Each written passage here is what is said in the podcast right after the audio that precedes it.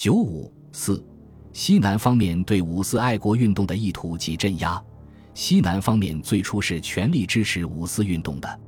运动发生后，广东非常国会参众两院议长林森、武警联率全体议员通电谴责北京政府，表示卖国贼曹汝霖、张宗祥、陆宗舆等甘为外人鹰犬，密与日本勾结，外而阻挠赴欧代表之要求撤销中日密约及交还青岛，内则企图破坏上海和议，以遂卖国阴谋。罪状昭著，天人共愤。京津学生处于国王之惨，目击贼党横行，奋不顾身，意气勃发，焚灭曹宅，痛击张辽，有史以来无此痛快。参众两院于五月九日召开两院联合会议，一致议决，要求北京政府释放被捕学生，维持各校现状，惩办曹、陆、张。广东军政府也致电徐世昌，要求释放被捕学生，指出。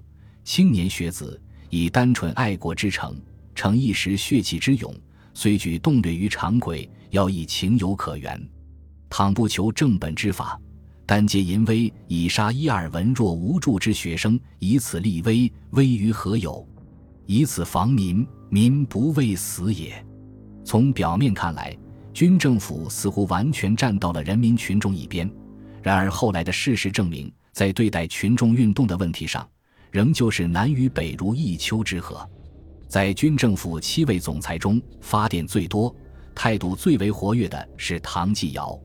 他曾通电要求惩办卖国贼，指出：“故使卖国诸人未能摒弃，则此后卖国之事将续而无穷，而国内之和平亦终无由恢复。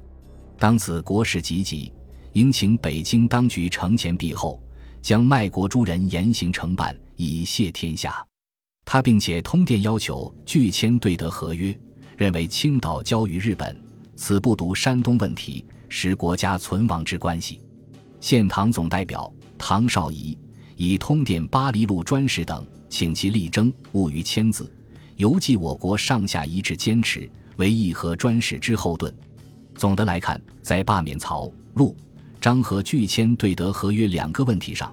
西南方面和全国广大进步舆论是一致的，但是西南方面对五四运动的支持是抱有自身的政治目的的，简言之，就是借助群众打击北京政府。五月十八日，孙洪一致电曹睿、卢永祥、王占元、吴光新、陈光远、吴佩孚、张敬尧、阎锡山等三十多名北洋高级将领，煽动他们和徐世昌、段祺瑞决裂。他说：“夫大义可以灭亲，起私交即可废公。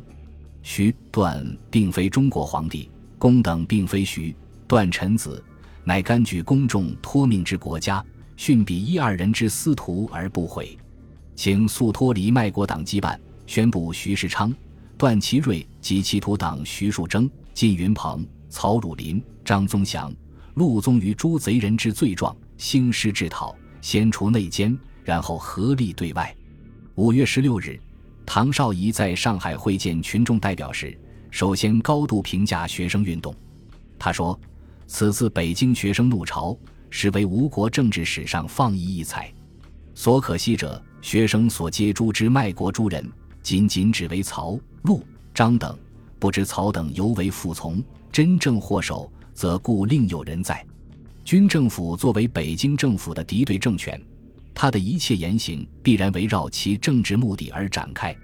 军政府的中心任务是护法，护法的核心问题是国会，而当时人们所最关心的政治问题是山东问题、外交问题。把外交问题和国会问题联系起来，从而使外交问题服务于护法的政治目的，这是西南方面在五四运动中表现出的一个十分突出的特点。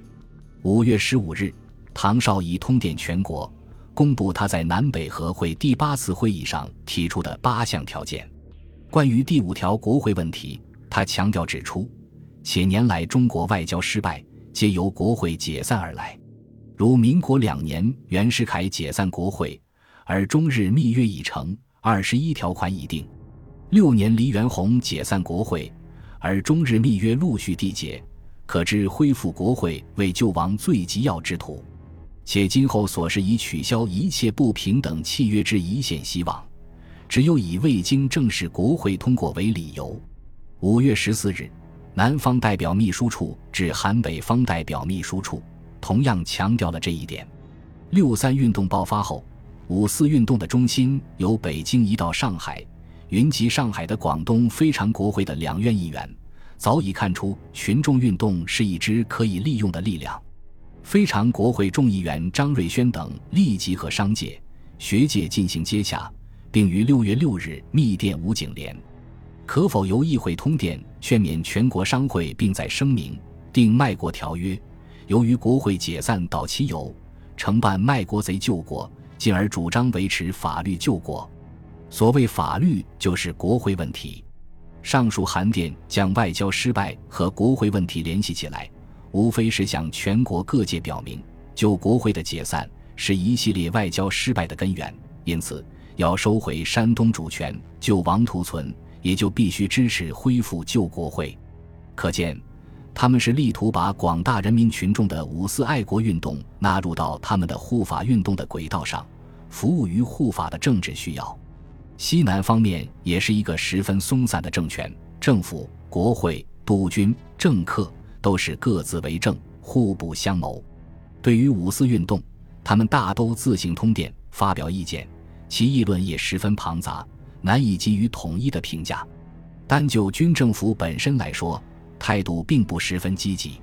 从总体上看，西南方面对五四运动的支持，基本上以其自身政治利益为转移，因此这种支持的局限性是很大的。他们可以怂恿。煽动北京政府统治区域的群众运动，并给予某种意义上的高度评价。但是，当五四烈火燃烧到他们自己的辖区时，军阀的本质便原形毕露，再也不把五四运动视为吴国政治史上放异彩的美好事物了。广州的五四运动突出表现为抵制日货。五月下旬，广州市民一再宣传抵制日货，许多商号接受了学生的检查。不再买卖日货。